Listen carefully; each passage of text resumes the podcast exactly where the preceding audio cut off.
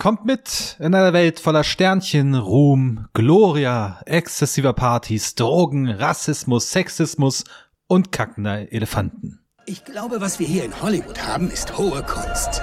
Es ist Partyzeit, Funkelschwänze! Und damit herzlich willkommen, liebe Menschen da draußen, zu einer neuen Folge der Kinotagesstelle, zu einem neuen Nachsitzen, zu einer neuen Filmbesprechung eines doch recht frischen Films, der vor einigen Wochen im Kino angelaufen ist und den sicherlich schon einige von euch da draußen geschaut haben, andere aber noch nicht. Wir sprechen über Damien Chazelles Babylon und zur Seite steht mir dabei der Mann, der Metro Goldwyn Mayer das M geliehen hat. Hallo Marius. Hi, Tag, Tag. Ich habe gedacht, das Gesicht vom Löwen. Ähm, vielleicht auch. Musst du dann mal ein bisschen Insights geben. Vielleicht die Friese. Auf jeden Fall das Rohren. Und ihr habt auch schon die zweite Person gehört, die heute mit dabei ist. Denn wie soll es anders sein bei einem Film, in dem es um Stars geht, einen Stargast dabei zu haben? Hallo Ecke. Äh, hallo. Äh, ich dachte, das liegt eher daran, dass ich äh, bisher doch äh, sehr angetan von der Filmografie von Damien Chazelle war. Äh, und wir hören gleich mal, ob sich das mit Babylon äh, fortgesetzt oder geändert hat. Denn wir sind nicht alle der gleichen Meinung, so viel kann ich schon mal vorwegwerfen, was diesen Film betrifft. Ich würde erstmal ganz kurz auf den Inhalt eingehen, bevor wir etwas tiefer in den Film eintauchen, wenn auch noch spoilerfrei. Ich würde vorschlagen, wir machen ganz am Ende nochmal einen Spoiler-Talk. Babylon, äh, ja, der neue Film von Damien Chazelle geht etwas mehr als drei Stunden und beginnt im Jahre 1923, wenn ich mich recht erinnere, in Hollywood mit einer ja doch sehr ausladenden Party, auf der drei zentrale Figuren direkt mal aufeinandertreffen. Und zwar haben wir da einen gewissen Manny Torres, gespielt von Diego Calva, ein Mann, der ja von ganz unten kommt und hoch hinaus möchte. Äh, dort unter anderem als Kellner oder als so äh, Junge für alles arbeitet auf dieser Party. Dann haben wir einen äh, sehr bekannten Starschauspieler namens Jack Conrad, gespielt von Brad Pitt, der auf dem Zenit seines Schaffens ist als, als Stummfilmschauspieler.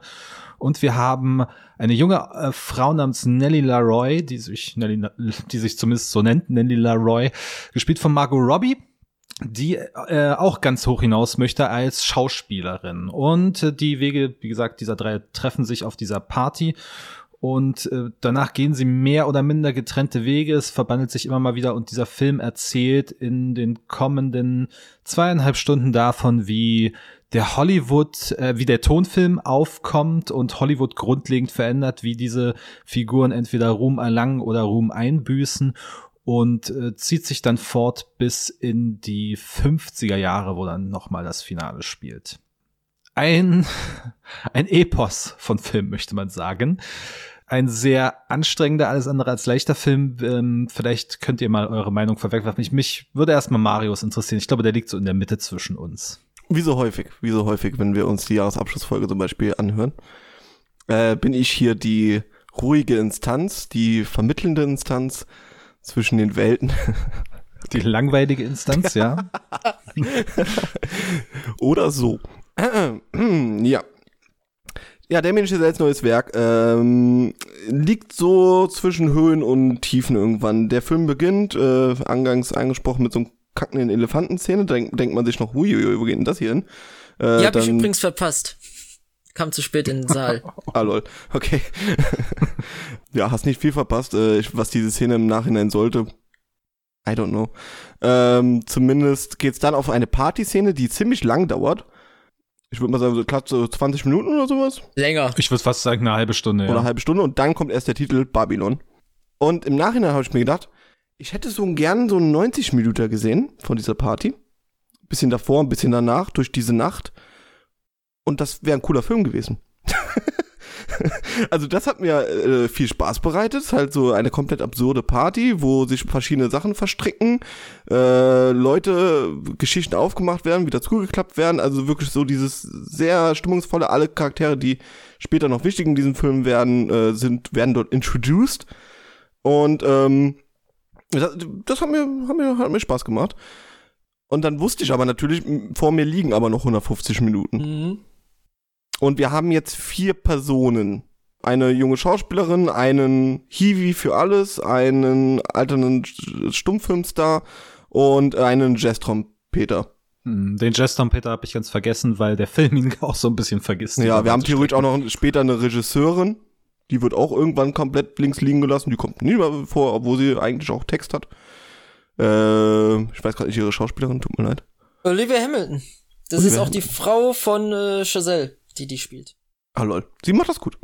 Ja, das stimmt. Ähm, und dann, dann habe ich noch sowas erwartet wie Pulp Fiction im, in, im Hollywood-Kosmos der 20er Jahre. Ne? So verschiedene G- Geschichten, die sich mal wieder treffen, mal wieder voneinander weggehen. Natürlich nicht mit der gleichen Erzählstruktur, aber äh, so verwobene Geschichten und sowas. Es sind mehr vier parallele Geschichten, um ehrlich zu sein. Also ja, die treffen sich mal, ja, die haben miteinander zu tun, aber jeder lebt so sein eigenes Leben und so wirklich beeinflussen tun die sich jetzt nicht gerade stark. Ne? Naja, Brad. Pitt ist Brad Pitt läuft so ein bisschen abseits aller drei anderen. Die alle anderen drei haben ja immer wieder so kleine Verbindungen und helfen sich hoch oder Ja, sind aber- miteinander verbandelt. Ich finde, Ja. also, äh, ich finde schon, dass die, dass da so ein bisschen eine Verbundenheit zwischen den Figuren hast. Ich würde die Regisseurin tatsächlich rausnehmen, weil die irgendwie, die ist immer nur im Bild, wenn auch Margot Robbie äh, in der Szene ist. Ich würde dafür aber diese Klatschjournalistin mit reinnehmen. Oder die- die, ja. Äh, und, und vielleicht sogar, ähm, weil ich hab, das habe ich auch in einigen Reviews gelesen, auch ähm, diese ähm, chinesische Darstellerin, Mhm. die aber genauso wie, äh, wie äh, stiefmütterlich behandelt wird, so ein bisschen. Also äh, ich finde, äh, da zeigt sich, dass der Film so ein bisschen unausgegoren ist in seiner Erzählstruktur. Also klar, er will so wirr sein, aber du kannst halt auch strukturiert wirr sein oder unstrukturiert wirr. Und mir war er zu unstrukturiert wirr. Aber es kam mir tatsächlich mehr vor, wie gesagt, wie einzelne Storystränge oder wie Filme. Also ich fand ihn nicht wirr, ehrlich gesagt. Ich fand ihn eher ziemlich ab. Also diese einzelnen Szenen waren super abgeschnitten von allem anderen. Ne? Also wir haben die Party-Szene, dann haben wir den ersten Filmauftrag ja für unsere Wirre. beiden Hauptcharaktere, dann haben wir die äh, Szene mit der Schlange, dann haben wir, also es gibt so einzelne Kapitel, äh, später wird's dann, die sind in sich auch ziemlich cool. Also irgendwie habe ich ge gedacht, ich habe hier zehn richtig gute Kurzfilme gesehen. Ja. Ne, So, so ungefähr hatte ich es im, im Gespräch. Und wenn man natürlich dort drin ist und äh, Bock drauf hat und das Ganze in sich aufsaugt, dann kann das auch echt Spaß machen. Hat mir auch Spaß, also ich fühlte mich nicht gelangweilt. Ich meine, Patrick H. Williams hat es wunderbar zusammengefasst. Äh, äh, irgendwie, was hat er geschrieben? I don't get bored oder sowas. I was never bored. Genau, und das, das macht es eigentlich ziemlich gut, weil gelangweilt habe ich mich über 190 Minuten nicht. Spannung, äh, irgendwas Großartiges gefühlt habe ich aber auch nicht. Ich muss, äh, da muss ein bisschen intervenieren. Also ich geb dir recht, es fühlt sich an wie so eine Kurzfilmsammlung. Und das Problem, was ich mit dem Film hab, so ein 190-minütiges Epos. Und das ist ja klar nochmal ein Epos. Wenn man, äh, wenn man sich auch äh, das Ende vergegenwärtigt, äh, ist das auch als großes Epos angelegt. Und dafür ist der Film in seiner äh, Tempowahl zu weil so ein Epos zeichnet sich durch eine langsame Erzählweise aus und der Film gibt ja die ersten zwei Stunden, ersten 90 Minuten komplett Vollgas, um dann komplett einzunicken, um dann zur letzten halben Stunde nochmal Vollgas zu geben und das macht es halt auch so aus, dass dieser Film so wirklich sehr anstrengend wirkt. Egal wie man ihn findet, man kann nicht sagen, dass es kein anstrengender Film ist. Das auf jeden Fall. Da bin ich auf jeden Fall bei dir, dass der, also gerade so die erste Stunde war so gewisse Art von Überwältigung, wo ich mir auch die ganze Zeit dachte, okay, wo geht das jetzt hin? Und in der Pause sind wir dann kurz raus aus dem Saal. Ach, du Ich hast hatte eine Pause? Ich hatte eine Pause zum Glück. Äh, äh, wo, hat, wo wurde die getan, gesetzt? In etwa? Ähm, direkt wo, wo Manny Jessinger schaut, rausläuft und Brad Pitt anruft und sagt, hier, es wird alles verändern. Zack, Pause. Ah, sehr schön. Ja, ist eine gute Pause. Also zu, ziemlich zum guten, zum, zum Break des Films, also, oder an dem Punkt, wo alles umklappt in, okay, jetzt, ähm, ab jetzt geht's bergab für viele hier. Für manche auch bergauf. Ja, aber es war sehr viel Überwältigung und äh, wie gesagt in der Pause rausgegangen, wo geht das jetzt hin, das ganze, die ganze Geschichte? Also es war noch kein roter Faden so wirklich erkennbar, außer halt, dass es so ein Period Piece ist und sich an der Zeit halt entlanghangelt. Und ich hatte so ein bisschen gemutmaßt, okay, es geht auch viel, wird, könnte vielleicht auch viel in Richtung Rassismus, Diskriminierung gehen und das hat man ja auch in zwölf Figuren, nämlich in der ähm, asiatischen oder in der chinesischen Schauspielerin, die der Film auch vergisst und zu Recht kann man das kritisieren, man kann es aber auch so lesen, dass das so ein bisschen das Schicksal ist, was viele Stars damals ereilt hat, gerade Ja, auch die aus dem weibliche Regisseurin, ne? klar, dass die dann Also- nicht mehr aufkam, weil vergessen. diese, ich glaube, diese Schauspielerin war sehr sehr stark angelehnt an Anna May Wong, die auch über, also die dann irgendwie in den 50ern äh, leider verstorben ist. Oh Gott, ich hoffe, jetzt erzähle ich nichts Falsches. Also sehr früh verstorben ist und dann auch lange Zeit vergessen wurde, bis sie so ein bisschen wiederentdeckt wurde. Und also sowieso der Film referenziert ja etliche Unmengen. bekannte Filme der damaligen Zeit, ne?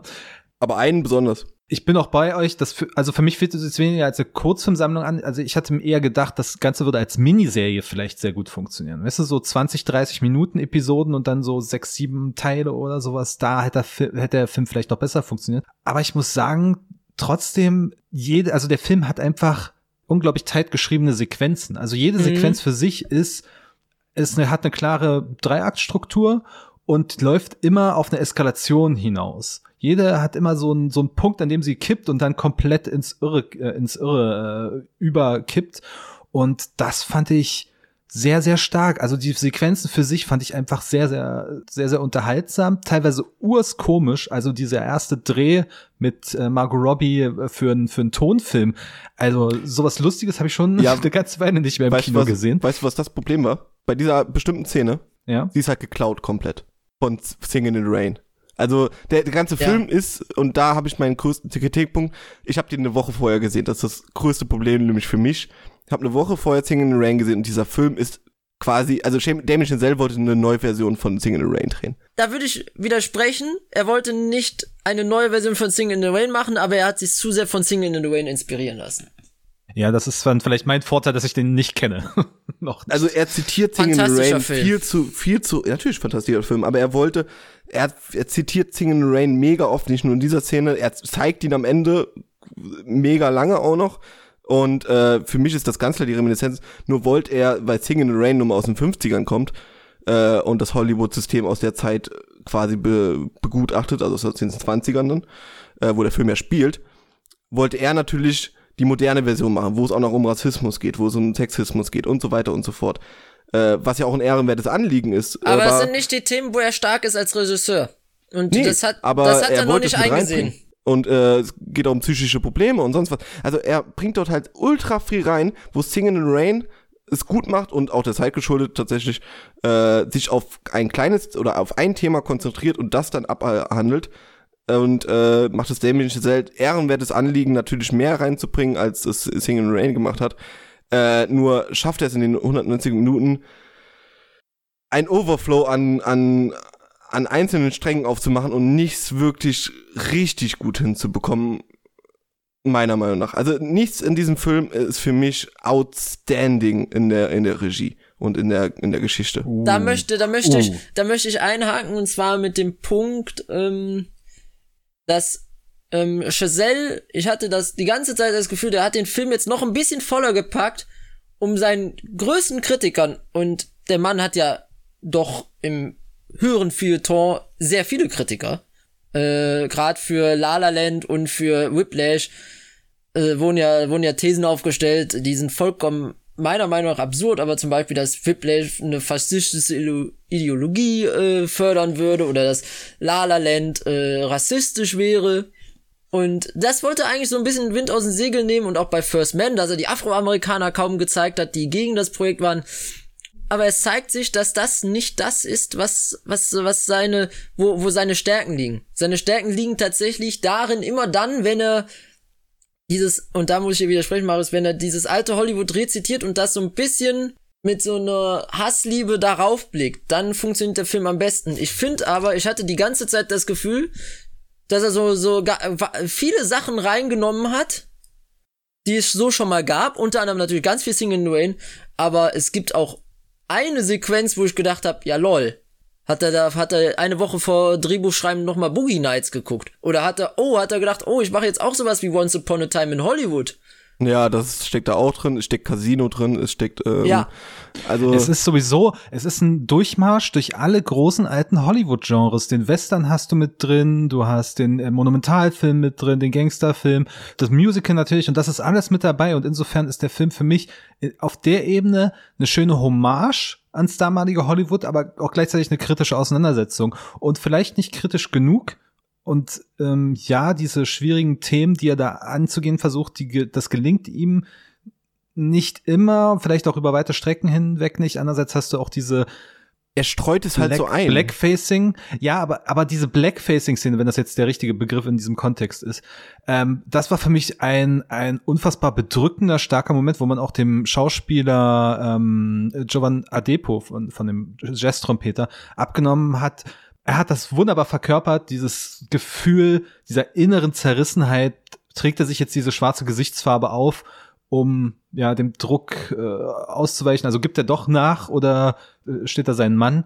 Also das war für mich eine, wieder so eine super starke Szene einfach in diesem Film. Aber die hat auch keinerlei Bedeutung dann. Ja, natürlich, klar kann man jetzt sagen, okay, es hatte zu diesem Zeitpunkt halt keinerlei Bedeutung, das ist jetzt eine Retrospektive auf die 20er, da sind wir alle schlauer, aber es war für mich immer diese kleinen Szenen, also immer so, wo ich mir gedacht habe, ja, du hast ein ehrenwertes Anliegen. Ich stimme dir ja auch zu.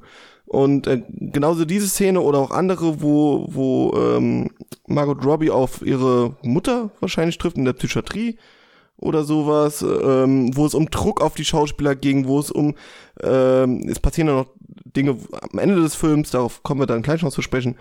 Einzelne Momente, wo ich mir denke, ja, aber das hat im Kontext dieses Films jetzt irgendwie, das, das wird so weggewischt. Ach, das müssen wir auch noch kurz erzählen, ne?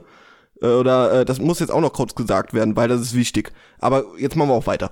Aber es ist insofern ein starker Moment, als dass dann ja Sidney Palmer seinen Posten räumt. Der geht dann ja raus und sagt, okay, das war's für mich. Und der ist da zumindest ab dem Moment dann die einzig moralische, integre Figur, oder zumindest die, die sagt, nee, komm, ich lass den Scheiß. Weil alle Figuren, alle anderen großen Figuren oder wichtigen Figuren in diesem Film gehen an ihrem Ruhm zugrunde. Und das ist ja auch so ein Grundmotiv, was Chazelle in allen seinen Filmen hat. Dieses Streben nach Erfolg, nach einem großen Ziel und den negativen Konsequenzen, die das haben kann. Das betrifft ja alle Figuren in seinen, in seinen Filmen bisher. Ja, gebe ich dir recht. Und ich finde, dass das in Babylon nicht so funktioniert wie in seinen bisherigen Filmen. Ich gebe dir recht, es ist immer ein Leitmotiv in seinen Filmen. Und in den anderen Filmen ist es klar umrissen. Hier hast du halt mehrere Figuren. Und eine weitere Stärke, die ich bisher bei allen Chazelle-Filmen gesehen habe, ist nämlich immer, dass es immer eine sehr starke Beziehung zwischen den Hauptfiguren gab die sehr klar umrissen ist und die sich sehr stark auf den Zuschauer überträgt. Ob das das äh, Lehrer-Schüler-Duo in Whiplash ist, ob das Mia und Sebastian in äh, La La Land ist, oder ob das äh, äh, Neil, der schweigsame Neil Armstrong und ähm, und seine Ehefrau ist in, äh, in äh, First Man. Und hier am ehesten ist es noch Manny und äh, Nelly. Und, und davon, das da hätte er sich halt konzentrieren halt müssen. Da hätten sie, da hätte er sich konzentrieren müssen das kann er halt richtig gut Beziehungen inszenieren. Und ich habe halt gedacht, mach doch sowas wie, ähm, äh, jetzt habe ich den Filmtitel vergessen, wo Tarantino das Drehbuch geschrieben hat. Bisschen Bonnie und Clyde Ding. Äh, True, äh, äh, True Romance. Natural Born Killers. Natural Born Killers oder nee, True, True Romance. Romance meine ich aber. Ach so, du meinst True Romance. Okay. Ich meine True Romance. So ein Film wie True Romance hätte ich mir gewünscht in diesem, in diesem äh, 20er Jahreshette. Deutlich abgespeckter und anhand dieser zwei Figuren zeichnest du dann Hollywood in den 20er Jahren nach. Also, wo du wirklich einen klaren roten Faden hast und die werden halt von einer Situation in die andere geschmissen. Aber du hast halt auch noch Brad Pitt, du hast halt auch noch die Kritiker, du hast die Regisseurin, du hast den Jazz-Trompeter. Und du es hast noch eine Fülle einfach, an Nebenfiguren. Du hast noch mega den deutschen Regisseur, den fand ich aber auch sehr lustig. ähm, äh, das, das war schon alles. Äh, es hat manchmal halt funktioniert, manchmal denke ich mir halt, oh, 190 Minuten merkst du jetzt aber gerade wirklich, weil das, das hätte halt nicht gebraucht. Und wie gesagt, ich fand ihn unterhaltsam, aber bevor wir jetzt noch gerade zum, glaube ich, Kurzfazit und ähm, zum Spoiler-Talk kommen, ganz wichtig noch, weil zwei Sachen, ich habe ja gesagt, vor der Kamera passiert für mich jetzt nichts wirklich Outständiges, aber hinter der Kamera Kostüme und Musik sind Bombe. fantastisch. Und ich möchte noch ergänzen, Rhythm Rhythmus dieser Film hat einen unfassbar treibenden Rhythmus gehabt, der mich gerade auch in, in, der ersten halben Stunde durch diese Partysequenz durchgetrieben hat. Die Kamera, das der war, Schnitt. Es ist das ist alles, also das ist hervorragend. Ich habe auch jetzt Kritikpunkte gelesen, wo Leute sagen, der Film sei schwach inszeniert. Ich frage mich, ob die denselben Film gesehen haben, weil äh, Inszenatore Damien Chazelle ist auf dem besten Wege in die absolute Top-Liga der ganz, ganz Großen aufzusteigen. Ich fand, das war sehr, sehr wechselhaft. Also auch der Schnitt. Manchmal dachte ich, Hammer, fantastisch. Auch die Inszenierung, großartig, fantastisch, gerade Partyszenen oder sowas. Manchmal habe ich auch gedacht, die Szene endet jetzt ein bisschen abrupt oder ähnliches. Also äh, da waren ein paar Schnitte dabei, wo ich, wo ich tatsächlich gedacht habe, ich kann jetzt tatsächlich nicht genau sagen, wo, aber es waren ab und zu mal Punkte dabei, wo ich gedacht habe, hm, äh, Ich glaube, weil der Film schon eh über Überlänge hat. Und dann hat er, hat er ihn dann manchmal sehr fix geschnitten, ja. Aber wenn der Film jetzt noch länger, aber dann hätte der, wäre der noch länger gewesen. Ich weiß nicht. Also ich fand, ich fand auch die Montagen äh, sehr gelungen. Also äh, technisch ist der Film, äh, also dass er hier Produktionsdesign und so äh, nominiert ist. Ich, ich hätte den auch für Kamera oder Schnitt nominiert bei den Oscars. Also das ist schon berechtigt. Und Marius, komm jetzt, du hast zu, du, du musst jetzt zur Musik was sagen. Ja, Christian darf jetzt die Musik reinschneiden. Das Theme. Ja, ist so geil. Wel- Welches Theme ist die Frage? Das, Theme von, nee, das Theme von, von ähm, Manny und ähm, Leroy. Ach, da, was genauso klingt wie La La Land. das, das, das fand ich nicht so starke. Ja, Ich okay, fand- kann man so sagen, ich fand kann man das so an- sehen. Ich fand's trotzdem, ich fand das trotzdem andere so super cool. stark. Dieses dü, dü, dü, dü, dü, dieses was so äh, das Natürlich war, was das. auch das das äh, das was auch im Trailer verwendet worden ist. Das ist der Knaller, das Theme. Es sind, aber auf unseren Punkt hinauszukommen, es sind Theme-Songs dabei. Ja, Hollywood-Film mit Theme-Songs. What? Das gab seit Star Wars nicht mehr. ich möchte auch festhalten, ich glaube, ich äh, mach hier schon mal die Prognose, ich glaube, dass der Film beste äh, Filmmusik gewinnt bei den Oscars. Wir hoffen, wir hoffen es alle sehr. Weil ich glaube, da kann keiner was dagegen sagen. Also, wiederkehrende Themes, äh, ich liebe es so sehr und äh, dass das irgendwie kommt und es dir auffällt, das ist schon schön. Das wäre wirklich schön, wenn wir das öfter sehen. Aber mm, die Credits muss man ihm geben. Toll. Gut, dann machen wir erstmal ein Zwischenfazit und dann kommen wir noch zum kurzen Spoiler-Teil. Ähm, von mir gibt's eine Empfehlung für alle, die es umfangreicher mögen und etwas wilder und vielleicht auch einem etwas anstrengenden Film nicht abgeneigt sind und äh, sich auch für diese Zeit prinzipiell interessieren. Hollywood 20er, 30er, 40er Jahre, ähm, aber ich würde wirklich eine vorsichtige Empfehlung aussprechen ähm, für diesen Film für alle, die sich nicht dazu zählen. Aber ich habe vier von fünf vergeben. Ja, dann machen wir doch in der Bewertungsskala einen tief, einen Schritt zurück. Ich habe dreieinhalb Sterne gegeben, äh, die typische Bewertung von mir für einen sehr unterhaltsamen Film. Das ist ein sehr unterhaltsamer Film. Mit seinen Problemen, ja, natürlich, und vielleicht kam das jetzt auch ein bisschen mehr anti rüber, wie es gemeint ist. Äh, den kann man schon auf jeden Fall gucken. Sollte man auch im Kino schauen. Zu Hause wirkt er wahrscheinlich eher nicht so. Äh, man braucht ein bisschen Sitzfleisch. Äh, wie gesagt, viele Dinge sind nicht so perfekt gelungen. Aber auf jeden Fall schaut in den, schaut euch den an. Und wenn nicht, wenn ihr den nicht anschauen wollt, dann guckt halt Singing in the Rain. Äh, ich bin da äh, zwiegespalten bei dem Film, weil ich finde ihn inszenatorisch top. Es ist ein Film, dem, wenn man ihn sehen will, im Kino sehen muss. Aber ich kann keine klare Empfehlung aussprechen zum ersten Mal für einen Chazelle-Film, weil er mir zu uneben war, zu wirre erzählt und da helfen dann auch nicht die Einzelteile, die deutlich besser sind als der gesamt funktionierende Film. Aber um vielleicht zum Spoiler-Talk direkt überzuleiten, es, Chazelle schafft eine Sache, wie in jedem seiner Filme bisher. Das Ende lässt einen sprachlos zurück. Gut, dann geleite ich mal kurz die Menschen nach draußen, die jetzt den Film noch nicht gesehen haben und sich nicht spoilern lassen wollen. Vielen Dank fürs Zuhören. Tschüss. Dann lasst uns gerne Feedback auf Twitter, Kinotagesstätte oder kinotagesstätte.com. Und bis nächste Woche. Und an alle anderen, jetzt sind wir hier im Spoiler-Teil. Dann äh, spoilert mal los. Ja, also, ähm, auf das Ende müssen wir natürlich zu sprechen kommen. Wir haben einen kleinen Zeitsprung in die 50er Jahre. Genau, den finde ich schon sehr wirre, aber Wir haben erstmal Texttafeln mittendrin, was aus diesen Figuren geworden ist. Haben wir Texttafeln mit drin? naja, es sind Waren das nicht so Zeitungs- Zeitungsausschnitte? Es, war, es waren Zeitungsausschnitte. Ich finde, ich verstehe, Auch, ich ge- auch verstehe, äh, geklaut ich von verstehe, Singing in the Rain. Ich verstehe, warum Chazelle das macht. Und Citizen Kane auch. Ne? Weil, äh, weil er hier natürlich auch äh, darauf Bezug nimmt, dass diese Leute dann irgendwann vollkommen vergessen sind und dann nur noch eine Zeitungsmeldung kommt, wenn sie dann irgendwann mal verstorben sind. Und dass diese Nelly Leroy relativ schnell stirbt, bei ihrem Lebensstil war zu erwarten. Ich find's aber dennoch nicht schön. Ich find's, äh, hab damit auch meine Probleme gehabt. Ich fand den aber Übergang auch nicht da- schön. Aber Aber, dann Dingen- kommt das Ende. Der ältere Manny geht ins Kino. Und guckt Singing in the Rain, genau. Und ähm, the Rain wird auch ziemlich lang stehen gelassen. Also ich habe mir gedacht, okay, er, er guckt nicht nur gerade auf die, auf die Leinwand, damit die Leute wissen, sie gucken the Rain, sondern äh, wird ja mehrere Ausschnitte wirklich gezeigt von, von der Mitte, vom Ende. Die beste Szene aus the Rain haben sie nicht reingeschnitten, aber okay. Und okay, und Manny guckt diesen Film. Wir gehen durchs Publikum und wieder zurück auf Manny. Und bei Publikum, ich habe kurz gedacht, die Leute in diesem Publikum werden jünger Moderner? quasi von der Geschichte. Weißt du, also der geht ja langsam durchs Ja. Publikum und hat gedacht, die haben immer äh, modernere Klamotten an und das, äh, da habe ich gedacht, okay, wenn er jetzt vorne landet und jemand äh, guckt gerade Babylon oder sowas, hammergeil. und in modernen Klamotten oder sowas oder mit einer 3D-Brille auf, whatever, keine Ahnung. Das fände ich ja mega cool und dann hätte auch dieser Abspann gepasst, wo er einmal komplett durch die Filmgeschichte durchgeht. Hat er nicht gemacht. Schade. Wir sehen dagegen Manny, der äh, heult, glaube ich. Ja, ist die Frage, ob vor Trauer oder vor Freude wahrscheinlich, also äh, wird offen gelassen, ne? kann sich jeder Ja. selbst zusammenreimen. Und wir Für haben einen für. Zusammenschnitt, der sehr gut beginnt durch die Filmgeschichte. Kleinteilig, eins nach dem anderen. Dann willkürlich wird. Nee. So ab den 70ern? Doch. Nein. Schon.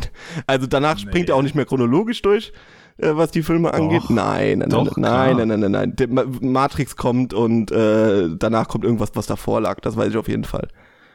Es wird nicht, es ist nicht chronologisch. Aber grob chronologisch Grob zumindest. chronologisch also, von mir aus. ob's ganz, also das müssen wir noch mal nachchecken. Das ging halt einfach zu schnell. Ja. Aber äh, es zieht sich auf jeden Fall bis in die Jetztzeit, bis zu Avatar. Das war so, glaube ich, der letzte Ausschnitt. Ne? Ja. Mm, Es geht ja, halt immer- dann geht das halt in solchen Farben über, ja. Und vor allem ist äh, der, äh, äh, die Auswahl der Filme ist halt darauf gemünzt, es ging immer um die technischen, um den technischen Fortschritt, der das größere Spektakel garantiert. Daran sind die Filme gemessen.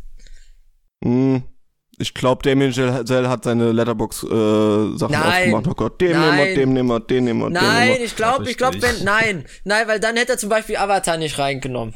Weil Oh. dann hätte, glaube ich nicht.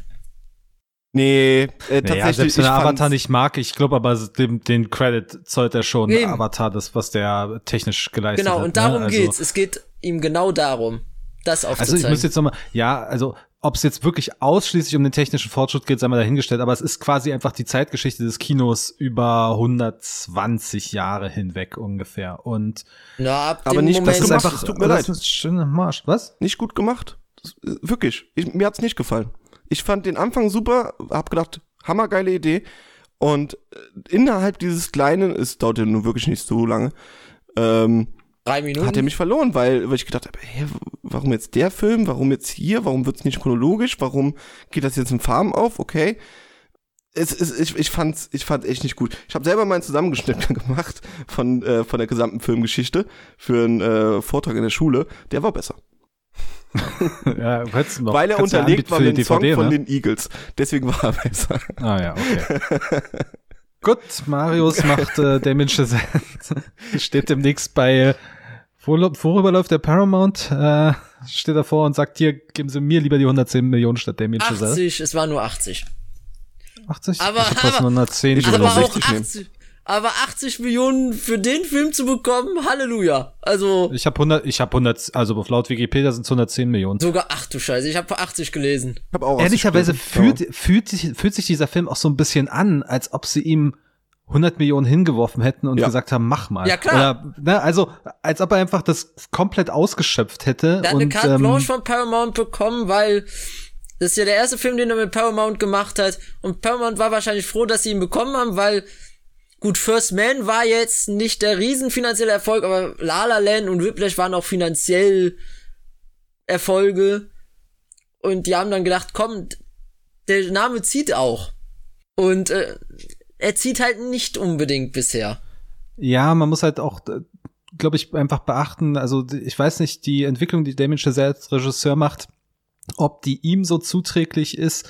Er wird halt immer größer und weniger stringent in seiner Erzählung, dafür immer so ein bisschen ausgefaserter und formalistischer. Und das ist, das ist nicht mehr das Mainstream-Kino, glaube ich, was er noch am Anfang gemacht hat mit Whiplash und La La Land. La La Land war auch kein Mainstream-Kino, es war halt ein Riesenerfolg. Also, Vom also- Genre her. Er macht Ja, andere doch, Sachen also- besser natürlich wie das Mainstream-Kino, aber es war schon für eine große Audience. Ja, Zwei Stars, also Rom-Com. Gibt wenig Leute, die, die diesen Film nicht kennen. in Inhaltlich. Inhalt, Bekanntenkreis. Inhalt, Ja, wir reden nicht über die Inhaltecke, sondern von dem, was, was Ja, was er dann ne? noch, es gibt ja einen Unterschied, ob du einen Film als, als Massenfilm anlegst oder ob er dann einer wird.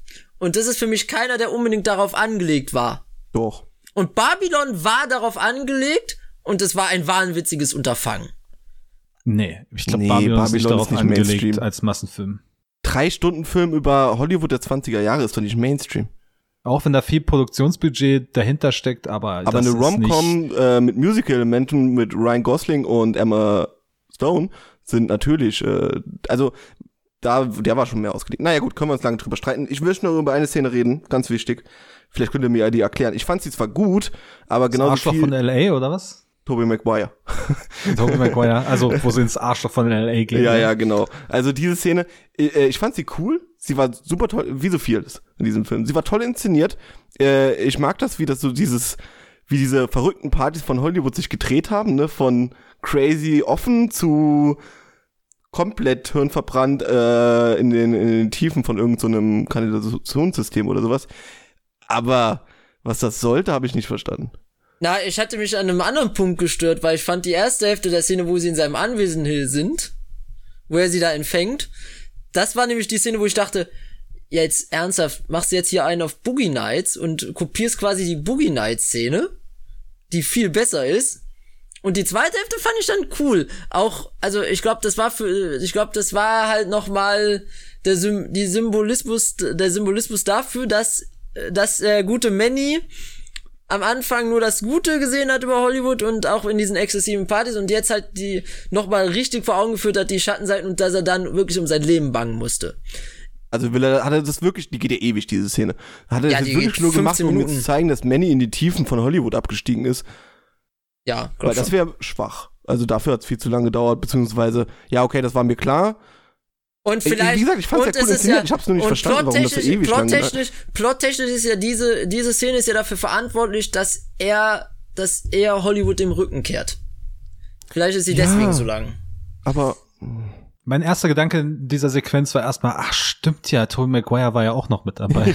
Und der macht das gut. Trailer sehr, der, war im das- Trailer sehr oft zu sehen und taucht dann erst nach zweieinhalb Stunden auf. Der hat ja auch, Also- das ist ein, mehr ein Cameo als ein äh, richtiger Auftritt. Ja, aber er ist mit auf dem Filmplakat. Also das muss man sagen. äh, Es ist nicht, keine Überra also nicht als Überraschung angelegt. Aber meine Begleitung hat sich äh, vor Lachen kaum gehalten, als sie Tobey Maguire gesehen hat.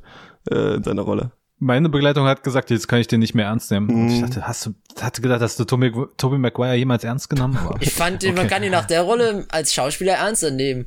Weil, ja, wahrscheinlich sogar. weil, weil ne? er, weil, also für mich war immer klar, dass da ein guter Schauspieler drin steckt, aber der ist halt komplett verbraten worden. In, der kam halt nie aus der Spider-Man-Rolle raus Mhm. und war, hat aber auch nicht den Star-Appeal, den ein Tom Holland heutzutage hat.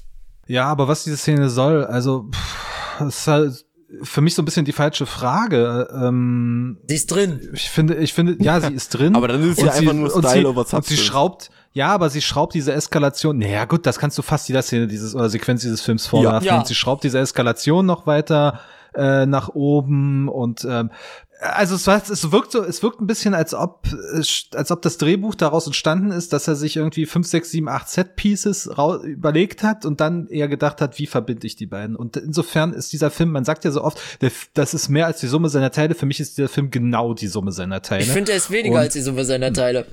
Ja, das hatte ich auch erst überlegt, aber das ergibt nicht wirklich Sinn. Also Seine, seine Einzelteile sind besser als seine Summe.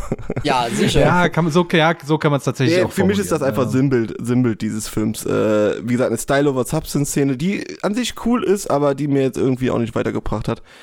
Ja, schade. Irgendwie steckt in diesem Film mehr drin. Ich bin auch froh, dass er nicht für Drehbuch nominiert ist bei den Oscars. Das wäre sehr schlimm gewesen, weil ich glaube, im Drehbuch lagen die großen Probleme bei diesem Film. Äh, gut, Glass Onion ist nominiert, Drehbuch. Äh, Zu Recht. Das, das, Ähm, ja, genau. Also, also, Also, du musst, äh, du darfst jetzt nicht aufpassen. Babylon ist Originaldrehbuch, äh, äh, Glass Onion ist adaptiertes Drehbuch. Und da ist auch Top Gun nominiert, also. ja gut, das wurde, da wurde auch Call Me By Your Name mal ausgezeichnet in der Kategorie. Insofern. Naja, dies Jahr ist adaptiertes Drehbuch schon schwach, also das wollte ich damit eigentlich sagen. Aber ja, er wäre beinahe, also er war wahrscheinlich die Nummer 6 bei Originaldrehbuch, warum auch immer, weil es gab deutlich interessantere Drehbücher, die auch zur Debatte standen. Das auf jeden Fall. Nun gut, aber das ist eine Diskussion für ein anderes Mal. Habt ihr noch was zu Babylon? Äh, irgendeine eine Spoiler-Szene, die ihr noch im Kopf habt? Also das Ding ist, und das merke ich, dass, ähm, dass, dass der Film auch, nee, also der ist Mammut, das ist ein Mammutfilm, aber der hat nicht diesen großen Impact bei mir hinterlassen. Ja, Du hast jetzt die Tobey Maguire-Szene angesprochen. Mir fehlt jetzt noch diese erste Szene ein mit der, wo, wo, die erste Filmszene von Margot Robbie. Wo sie da an diesem. Wo sie weint mit dem Weinen. Genau. So. Wo, wo sie halt wirklich zeigt, dass sie ähm, eine super Schauspielerin ist. Ich fürchte für sie, dass, dass dieses Jahr ihr teuer zu stehen kommt in ihrer Karriere, weil sie hat eigentlich nur in Flops mitgespielt dieses Jahr. Und wenn Barbie jetzt nicht knallt, dann ist die für, für ganz große Filme eigentlich verbrannt. Aber Barbie Erstmal. knallt. Ich hoffe, Ja, das, ich glaub hoffe ich, das glaube ich erstens, erst- erstens auch. Aber mein Problem bei Margot, also mein Problem in Anführungsstrichen mit Margot Robbie ist, dass sie inzwischen so das Go-To-Girl für so die exzentrischen, crazy jungen Frauen ist. Das stimme Und ich dir zu. Glaubst du, da, also das Typecasting, äh, sie muss sich langsam mal so ein paar andere Rollen Genau. suchen als äh, als immer diese gleichen. Und ähm, das das wird täte ihr, glaube ich, besser. Auch wenn ich sie wirklich äh, großartig fand hier auch wieder und Brad Pitt fand ich auch großartig und den guten Diego Calva, den kannte ich vorher Ich gar auch nicht. nicht. Und insofern, der ist auch für mich Den ein bisschen fand ich auch nicht so gut. geblieben. Ja, äh, die Rolle fand ich da interessanter als das, als das Schauspiel. Kann doch sein, dass es an der Synchronisation gelegen hat ähm, bei uns. Hast du das im Deutsch gesehen? Ich habe ihn auf Deutsch gesehen, ja. Ah, ja. Es tut mir leid, ich bekenne mich. Aber ich, insofern freue ich mich schon wieder auf den Heimkino-Release, ähm, weil ich mir dann noch mal im O-Ton äh, angucken kann und sich dann vielleicht noch mal so ein paar andere äh, Sachen ergeben. Naja, gut. Ihr habt unser Kurzfahrt dieses Jahr schon gehört, das müssen wir nicht nochmal wiederholen. Unser Spoiler-Talk ist damit jetzt, würde ich sagen, auch beendet. Geht euch, wenn es noch irgendwo läuft, in Babylon oder lasst es sein, wartet auf Kino-Release. Es ist auf jeden Fall ein Film, den man mal geschaut haben könnte. Und muss, wenn dann im Kino. Aber ja, eigentlich, wenn hat. am Kino oder holt euch ein paar Leute mit. Zu Hause habt ihr natürlich den Vorteil, ihr könnt auf Pause machen, wenn ihr auf Klo gehen müsst. Ich musste mir eine gute Szene raussuchen. Welche? Das will ich jetzt noch wissen. Welche Szene ich auf Toilette war? Äh, ich glaube, das war genau, das war kurz nach der nach der Szene mit, äh, wo er diese, was war das, Kohle aufgetragen hat in sein Mhm. Gesicht. Weil ich wusste, worauf es hinausläuft, damit ich auf Toilette gegangen. Aber, äh, sind ja, okay, okay. Rassismus, da gehe ich raus. das klang jetzt gemein, aber ich wusste dann, also, ja, ja, Ja, ich ja, weiß es, okay, alles klar. Schnell auf Toilette. Äh, Ich habe mich beeilt, also so schlimm kann der Film nicht gewesen sein. Aber das Ende von Brad Pitt hast du noch mitbekommen, oder? Ja, da habe ich mir gedacht, ich bin gerade nur ein Film, wo irgendwelche Leute Selbstmord begehen. Was war jetzt der dritte in Folge im Kino? Wahnsinn. Aber die anderen will ich jetzt Ja, nicht ich spoilern. habe auch, ich hab auch noch welche gesehen, die hast du nicht gesehen. Da, also irgendwie selbst Ja, ja, ja, alles Thema. gut. Alles klar, gut, dann haben wir jetzt die Folge beendet, bevor Ecke mich jetzt noch für irgendwelche Filme spoilert, die ich demnächst sehen werde. Äh, ich habe schon Gedanken daran, welche es sein werden. Danke dafür. Gut. Dankeschön fürs Zuhören. Ähm, schreibt uns gerne eure Meinung zu Babylon auch auf kinotagesstätte.com oder bei Twitter. Und man hört sich dann nächste Woche wieder mit. Ich weiß ehrlich gesagt nicht mit was, deswegen sage ich es jetzt auch einfach nicht. Mit einer tollen Folge. Das auf jeden Fall. Gut. Ja. Danke euch beide und ciao, ciao. Danke auch. Ciao. Ja.